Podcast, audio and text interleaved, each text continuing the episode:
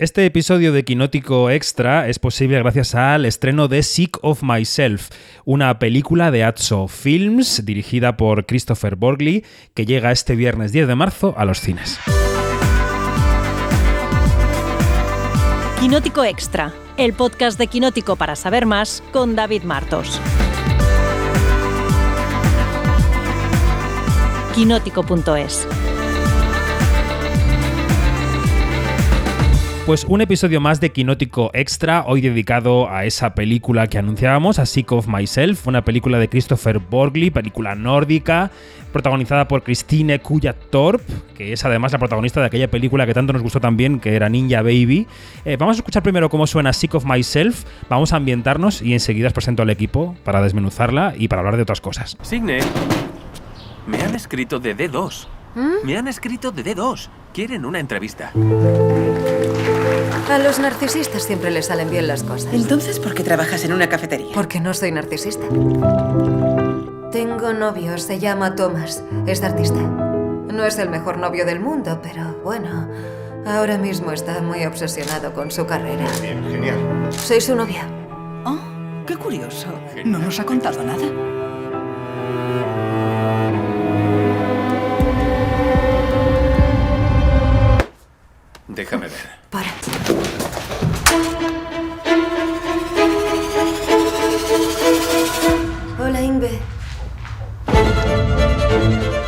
Así suena la película. Janina Pérez Arias, buenos días, ¿cómo estás? Muy, muy bien, gracias. Feliz 8 de marzo. Muchísimas gracias. Igualmente, por lo que te corresponde. Por supuesto, porque aquí, aunque solo hay una mujer, hay- es poco paritario este podcast, todos estamos comprometidos en la lucha. Eh, Dani Mantilla, buenos días. Buenos días, aquí listo para hablar de estos locos nórdicos. Estos locos nórdicos. Y Luis Fernández, buenos días. Muy buenos días a todos. Y a todas. Hoy tendremos que decir a Y a todas. todas. Bueno, A eh, eso es. Sick of Myself, una película que nos pone un poco contra las cuerdas en su visionado porque es una película que nos lo hace pasar bien, pasándolo mal. Es una protagonista que hace todo lo incorrecto que se nos puede ocurrir y hay otros ejemplos en la filmografía nórdica reciente que luego recordaremos. Pero venga, Janina, empiezo por ti. ¿Qué te ha pasado por el cuerpo viendo esta película? Uy, que no me ha pasado. De verdad, es una película. eh, a ver, eh, eh, es que este tipo de película solamente la pueden hacer los nórdicos o qué. Me quedo con sí, no nada más la pueden hacer los nórdicos. Yo creo que ellos, ellos están como que más allá del mal y del mal y, de, y de esto de reírse de sí mismo, pero también de, de ponerse como que, como, como cuando te pones el, el, como haces selfie.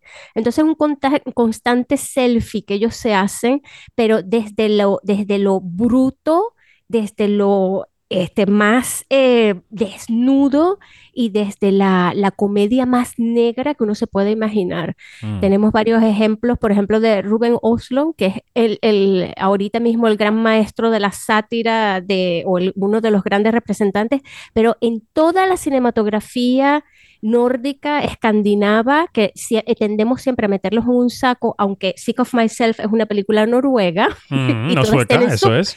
y todas tienen su propia identidad, pues lo que pasa es, lo, ¿por qué los metemos todos en un saco? Bueno, porque ellos un, un buen día se unieron, hicieron el movimiento Dogma, este, pero eso fue hace años, y estamos hablando hoy en día de otros nuevos creadores que tienen, eh, que cargan con esa identidad del dogma, que fue una- un canon de pura libertad cinematográfica, y son como que los herederos, ¿no? Pero ellos hacen hoy en día lo que les sale de la real gana.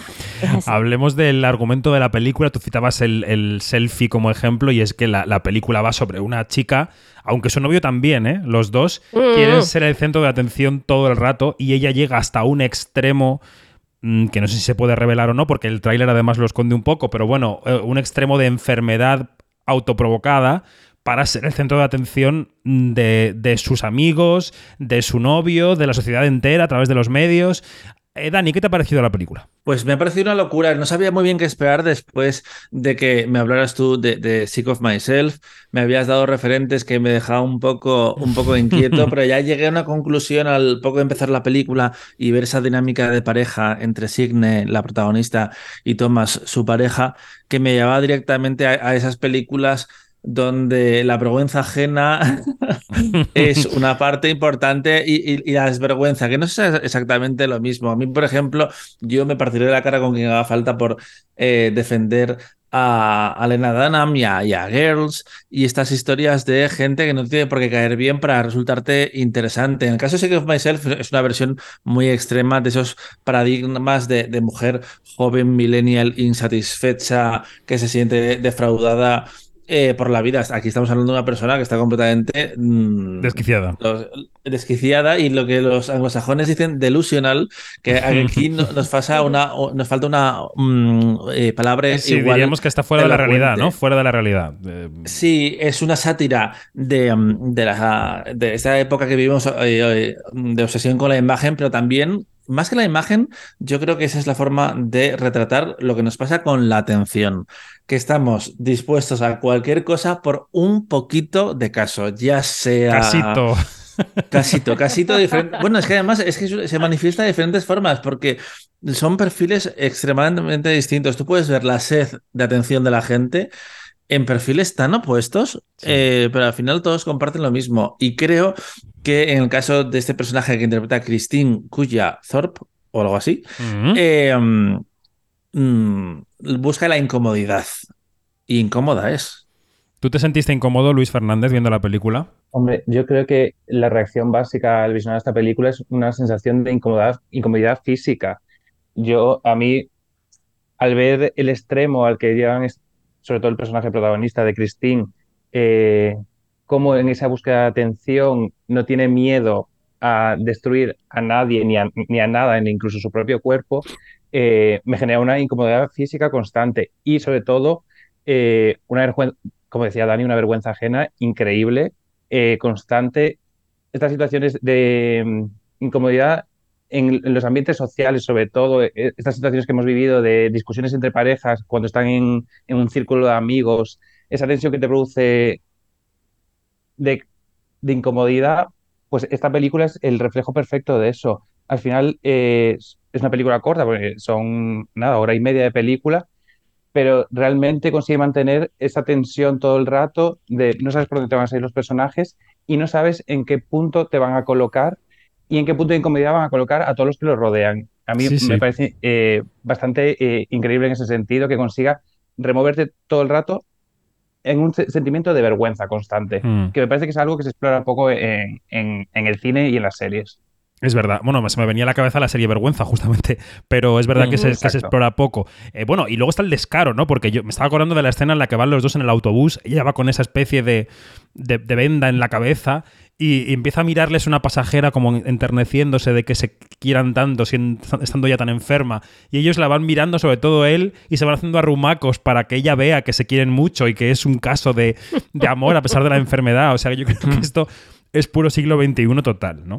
Es la constante pose. O sea, es, es, es como vivir dentro del Instagram. Absolutamente. Es una, y, eso es lo que, lo, que hace atractivo esta historia, ¿no?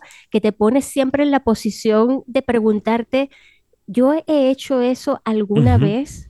¿Estoy a punto de hacerlo?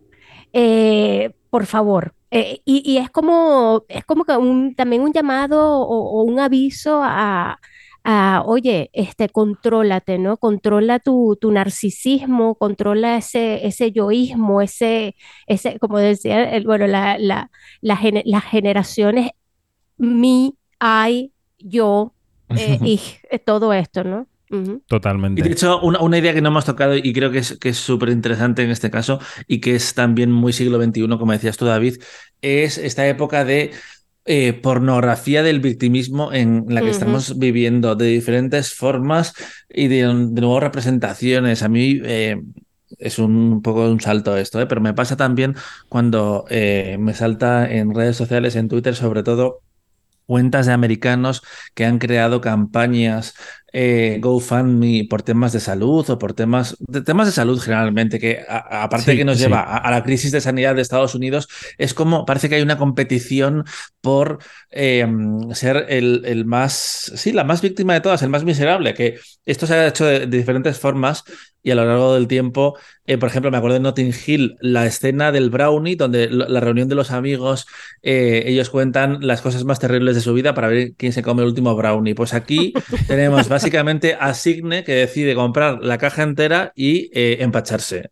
Totalmente, totalmente. Bueno, hoy es 8 de marzo y hemos pensado que ya que íbamos a hacer un podcast sobre Sick of Myself, que nos apetecía mucho, em, queremos eh, aprovechar a esta protagonista femenina de la película que no es para nada una protagonista de carril, que es una protagonista atípica, que nos muestra un personaje de mujer escrito con muchísimos matices, con muchísimas contradicciones, con muchísimos eh, defectos y que se aleja de los cánones habituales en los que el audiovisual ha situado a las mujeres a lo largo de décadas y que afortunadamente las mujeres se han ocupado de luchar para salir de esos cajones, ¿no? Y quería también pediros eso, que me digáis a qué referencias eh, os sonaba esta película, de qué hilos podemos tirar para relacionar a qué tradición pertenece Sick of Myself. Yo no sé, Luis Fernández, cuando has empezado a pensar, cuando te he pedido que pensaras en películas, en referentes de series y tal, ¿qué se te ha venido a la cabeza? Bueno, eh, como bien sabes, cuando propuse alguna idea, realmente eh, me fui a una opción que no creo que sea obvia, pero sí que me transmitió sensaciones similares hasta cierto punto en una película mucho más benevolente, digamos, que esta, que era La boda de mi mejor amiga, aquella comedia maravillosa protagonizada por Kristen Wiig, eh, que tenía estas situaciones de incomodidad social, de búsqueda de la atención, de búsqueda del foco, aquella eh, dama de honor que en su lucha por ser la dama de honor perfecta, por cumplir con su amiga, eh, incomodaba al espectador e incomodaba a sus propias amigas en, todo momento. recuerdo especialmente aquella escena de, del brindis en el que un poco la nueva amiga de, bueno, la nueva dama de honor, que era Rose Byrne, hacía un, hacía un, discurso mucho mejor que el suyo, entonces ella volvía a subirse al escenario, arrancándole el micrófono y empezaba una lucha eh, absolutamente hilarante. Pues a mí eh, esa... Y acababan cantando así, Luis, espera que lo vamos a escuchar, mira cómo cantaban. Keep smiling, keep shining, knowing you can always count on me, for sure. That's what friends are for. In good times. And bad times, I'll be on your side.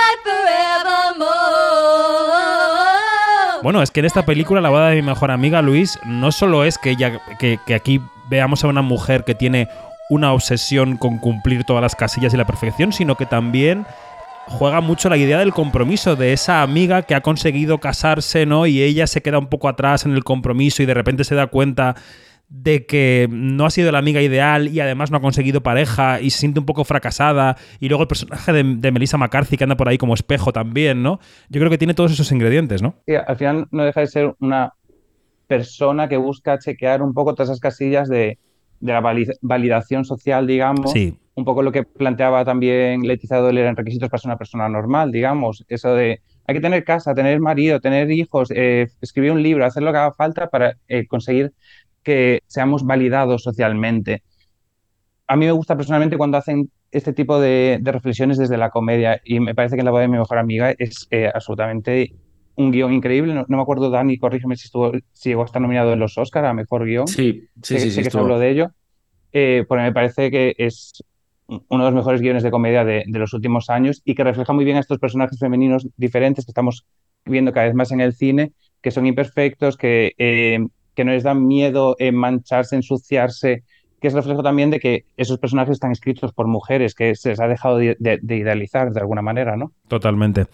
Janina, ¿tú en qué pensaste cuando te pedí que, hicieras eh, memoria y, compusieras una lista de películas? Bueno, eh, yo me remití a, a, Ninja Baby, sí, pero por, porque la protagonista es la misma.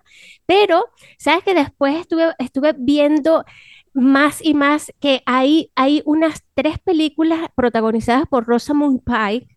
Eh, una es Perdida, la otra mm. es I Care a Lot y la otra es mm. Marie Curie, que las tres están entrelazadas porque son estas, este tipo de mujeres que se salen de lo, de lo común en cuanto a que no son unas cookies, no son las, las, las del final feliz, este, siempre van eh, en contra de la corriente, siempre van en, en, esa, en esa cosa de la antipatía. Eh, y, y tú como espectador tienes que, tienes que pensar, ok, yo tengo que, tengo que ponerme en, el, en, el, en, en, en la posición de tratar de entender cuáles son las motivaciones de, de este personaje, ¿no? Y eso es súper difícil porque, claro, estamos hablando de personajes femeninos que por tradición, como tú bien lo, lo habías dicho, pues están destinados a ser este, como que eh, la persona que complace y la que, y la que, y la, y la que trae la armonía, ¿no? Como que la el hada madrina de la, de la armonía. Y estos tres personajes de, de Rosamund Pike en esas tres películas que son muy diferentes entre sí, eh, pues llevan siempre a, a, a esa otra, a, a, la otra orilla del río. Y lo cual también con la fisionomía de Rosamund Pike, que es una mujer hermosísima, eh, también va en contra ¿no? de todo esto. Entonces, claro, ahí también ves a la actriz que asume riesgos que, que, que, van en contra de lo que de, de, de, estos, de este tipo de personajes que por su belleza, por su físico, le podrían caer, ¿no? Ahora que dabais eh, referencias, eh, algunas de ellas bastante mainstream, me acordaba de, la gran referencia de hace ya años que es Bridget Jones, ¿no, Dani? Yo creo que aquella aquella mujer eh, puso delante de nuestros ojos unas realidades muy incómodas que mucha gente en aquel momento, y si ves ahora a Bridget Jones, claro, te ríes porque todo eso ha quedado un poco desfasado, pero las veía como tapándose un poco la cara, ¿no? Eh, sí, totalmente. Te, te rías con ella, pero también un poco de ella, de esa mujer solterona. Eh, y que al mismo tiempo eh, se pelea con su cuerpo, con sus hábitos, eh, con, su, con, su con, su, familia, con sus bragas, con, con, la, con, las barras de los bomberos. Total. pelea un poco ahí con todo el mundo, pero lo hace de, desde una mirada más amable. A mí cuando me hablaste de esta idea de, de, perfil, me fui exactamente a esos dos perfiles. Hannah Horvath, que es la, la protagonista de Girls, y a Frances Ha, que es una película de Noah Baumbach que escribió junto a, a, su futura pareja, creo, porque todavía no están juntos, Greta Gerwig, que es la protagonista. Y y que ambas son eh, todo lo contrario a la Manic Pixie Dream Girl, que básicamente es esa chica de ensueño de una comedia romántica que parece que, que está creada en respuesta a las fantasías del protagonista masculino, que de hecho se han escrito muchos artículos sobre esto.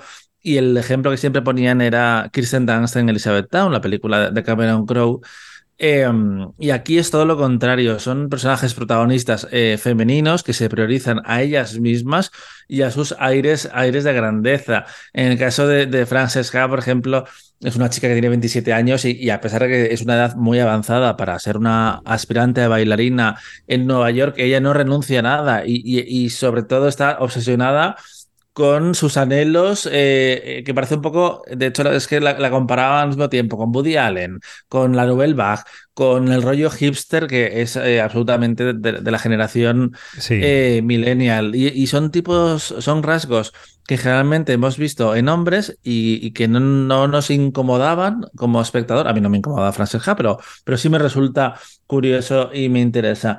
Y luego esa idea eh, se exploró durante eh, varias temporadas en la serie Girls, que encima tuvo el atrevimiento de eh, mostrar a una protagonista eh, con un cuerpo que no era normativo y que no se asemejaba mm. a, a, lo que generalmente veíamos en cine y televisión. Y no solo eso, lo desnudaba. Y sonaba así mm. la serie, ¿recordáis? Hannah, your mother and I, we feel that it may be time for one final push. What is a final push? No more money.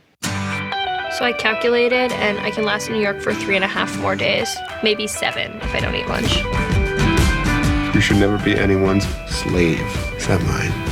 He never ever texts you back. My entire life has been one ridiculous mistake after another. Bueno, estamos hablando de chicas un poco pringadas en los, en los cánones de, de, lo que eran las chicas hasta ahora en el cine, chicas patosas, chicas con cuerpos no normativos, chicas que se que desaliñadas, pero luego está hay una estirpe de mujeres no normativas en el cine reciente que son mujeres poderosas que, que, que cogen la rienda de su destino y no van por el camino que teóricamente tienen marcado.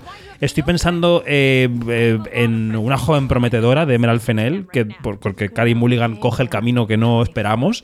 Estoy pensando en él, de Paul Verhoeven, que también eh, Isabel Huppert coge el camino que no esperamos. Estas también son mujeres atípicas, ¿no? Sí, porque se supone que, que en la cultura pop y particularmente en el cine y en la televisión se le han asignado una serie de valores y comportamientos a los personajes femeninos. Y luego pasa que cuando eh, te sales de, ahí diferentes formas, pues hay una corriente de pensamiento, generalmente masculina, y generalmente sí, es un perfil más masculino, que le incomoda, aunque también puede, pasar entre las mujeres, que no, que no les gusta eh, reflejarse, ver, reflejado el aspecto más feo mm, de nosotros mismos, que, es, que al mismo tiempo es el más interesante.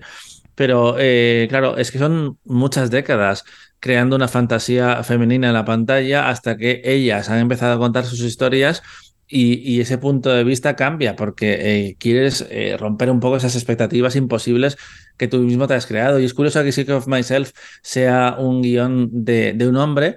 eh, que t- también pasaba lo mismo en La peor persona del mundo, que estaba escrita por, por Jackie Joachim Trier y su, co- y su co-guionista. Que, hubo voces que criticaban que eh, esa experiencia la contara desde el punto de vista eh, de una mujer eh, que, por ejemplo, no tenía amigas y demás. En el caso de, de Sidney Thomas, yo creo que es. No hay tanto, no se habla de roles de género, es más una generación en general y está representada a través de dos personas que son un hombre y una mujer, pero creo que, que habla, pues eso, de esos desvaríos que tenemos en redes sociales, de esa Sí, de las mil y una formas que hay de, de reclamar la atención y del yo, yo, yo, que estamos hablando de, de Signe, que es una mm, mujer que es capaz de fingir que tiene una alergia que no tiene. Eh, eh, De- en una dejadme, cena. dejadme escuchar cómo sonaba Ninja Baby. Venga. ¿Qué te ha pasado en las tetas? Te han crecido un montón. ¿Qué va? Que sí. Mm, Me gusta. ¿Estás embarazada o qué? Anda, corta el rollo. No estoy embarazada. Tú mea en el puto palito. ¡No! Porque en ese equipo de guionistas me he acordado cuando hablabas de que mm, la peor persona del mundo estaba escrita por un hombre. Ese equipo de guionistas está compuesto por tres personas y son dos mujeres y un hombre. Está también Johan Fasting en el equipo de guionistas de Ninja Baby. Y, y, y Janina, si recordamos esa película, esa película habla sobre eh, una mala madre, claramente, una mala madre, entre comillas, ¿no? En el concepto de este tiempo, cuyo bebé se le levanta de una hoja en la que ella lo dibuja y se pone a hablar con ella durante toda la película. Es una caricatura que interactúa con ella todo el rato porque está en su cabeza. Sí, y hay que recordar también que Ninja Baby está basada en una novela gráfica, a su vez.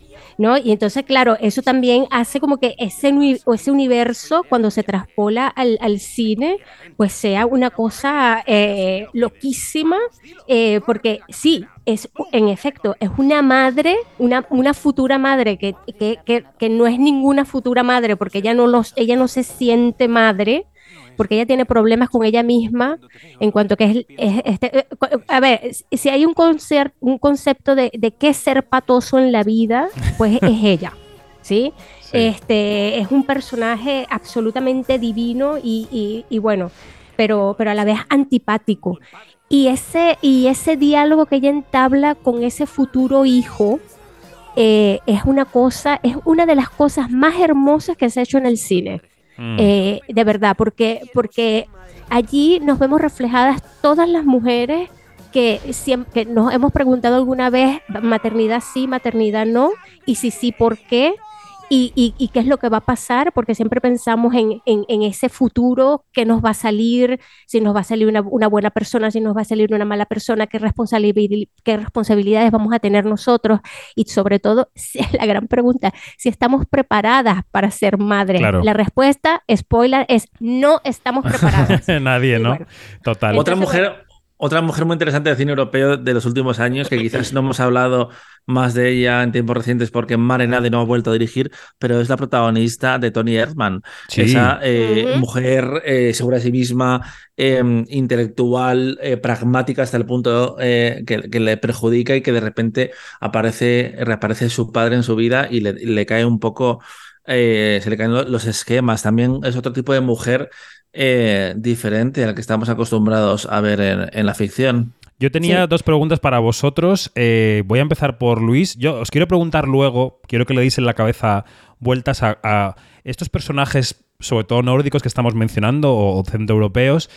¿Cuáles serían los equivalentes en el cine español reciente? ¿Qué personaje del cine español reciente sería una mujer atípica como estas que estamos mencionando? No sé si se nos ocurre alguna. Y luego quería preguntarle a Luis, antes de ir con eso, de la carrera de los Oscars de este año, Luis, de las, de las actrices que están despuntando, ¿cuáles te parecen las más complejas? ¿Cuáles te parecen los papeles que más siguen, pueden seguir en algún sentido esta estirpe de mujeres atípicas que no siguen los cánones? Hombre, pues yo creo que eh, las dos favoritas a ganar el Oscar a la mejor actriz son buenos ejemplos de este tipo de papeles, ¿no? Tanto el de Michelle Yeoh en Toda la vez en todas partes, esa madre luchando por, eh, por sobrevivir día a día, que realmente tiene una mala relación con su hija, que no la entiende, que son de generaciones diferentes, pero a la vez tampoco entiende a su, a su padre, que es de otra, de otra generación, que todavía eh, Ujú. con mayor abismo entre ellos.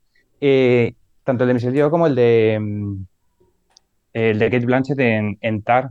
Me parece que son papeles complejísimos, con, pa- con papeles de mujeres que son eh, indescifra- indescifrables en cierta manera. Al final eh, son, eh, tienen tantas contradicciones, tienen tantos defectos, eh, sobre todo el de Kate Blanchett es, resulta incómodo incluso de ver hasta dónde llega el personaje, eh, los límites en los que se mueve. No, no quiero hacer después de la película, porque alguien no la ha visto de los que nos están escuchando, pero al final llega a límites eh, morales, eh, digamos, eh, casi imperdonables. Entonces, Ujú. me parece que son ellas dos muy buenos ejemplos de, de este tipo de mujer eh, con aristas, con defectos, con que bajan al barro, que se pelean eh, y que, que no, que no tienen miedo a lo físico, a- al sudor, al sexo incluso. Eh, y me parecen de los más interesantes de la carrera, la verdad. Mm. Y ya para terminar, Janina, Dani, eh, ¿os vienen a la cabeza algunos personajes femeninos del cine español reciente que podáis mencionar? O, o a lo mejor nos falta que exploremos en ese terreno. Pues mira, yo sí recuerdo eh, dos películas, bueno, en realidad tres. Una de ellas es este, mm, eh, mm, La enfermedad del domingo, eh, de Ram- Ramón Salazar, creo que se llamaba el- Sí. el, director, eh, donde hay dos personajes femeninos que son completamente opuestos a todo lo que uno se puede imaginar. Son personajes antipáticos, son personajes este, que, que luchan con, con- con corrientes, en corrientes completamente opuestas. Y el otro, y fíjate que, que Que da la gran casualidad. Susi Sánchez y Bárbara Leni, ¿no? Y Por Bárbara Leni. Y da, los- y da las la gran casualidad que Bárbara Leni también está en- en otra película con un personaje que es absolutamente atípico, que fue un personaje, creo que ganó el feroz por este personaje que fue en, en- en una comedia, María y María los y los demás. demás, que subió a la pobre un poco etilizada al escenario. Sí, entonces claro, si, recordamos esos, esos personajes, son, son unos personajes que, que son completa y absolutamente diferentes, este, y, y bueno, y lo de María y los demás es también como que un ejemplo de, de- del ser patoso, del, de, de- también de esto de, de cómo uno calza o no dentro de una familia o dentro de un contexto social, ¿no? A diferencia de, de Sick of Myself, la María de María y los demás, pues más bien quería pasar desapercibida y no lo Mm. lograba porque era como que el elefante dentro de la, dentro de la típica tienda de cristales, ¿no? Mm. Y eh, bueno, No, acabo, quería acabar con Dani. Dani, ¿algo más eh, sobre esto Sí, o cerramos sí, ya yo- la tienda de cristales? No, yo sí tengo dos, dos eh, casos que me parecen bastante claros de este tipo de mujeres, pero no vienen del cine español, sino de la televisión española, que son las protagonistas de Autodefensa y de Cardo. Ah, total. porque eh, son mujeres muy complejas, eh, por decirlo de- con, con eufemismos, un, po- un poco, un poco cabronas, ¿vale? Con por, decir- problemitas. por- eh, por decirlo de forma más, más clara, pero que también... eh, mm, sí, eh, son tipos de personajes que, no hemos visto en, nuestra ficción y que en el cine está, estaba pensando, María y los demás sí que era un ejemplo que me había venido a la mente pero, hay, pocos casos de donde las actrices y, porque además es curioso que en este caso son actrices y creadoras al mismo tiempo, tanto, tanto em, Berta como Belén en el caso de autodefensa, como Ana Rujas en el de Cardo, eh, son las creadoras. Y creo que eso eh, se explica y se entiende muy bien porque son personajes muy arriesgados que no todo el mundo haría- estaría dispuesto a hacer y que al revés, ellas se han escrito para llegar a los límites y, y también pues hacer una ficción más feminista, no más idealista en ningún caso, pero sí más eh, poliédrica, como decías tú al principio del podcast. Pues eh, hemos pasado un rato, yo creo que agradable hablando, hablando de Sick of Myself, que recomendamos mucho, que llega este viernes 10 de marzo a los cines. Así que Luis, Janina, Dani, un beso, gracias, hasta la próxima. Hasta la próxima. Beso.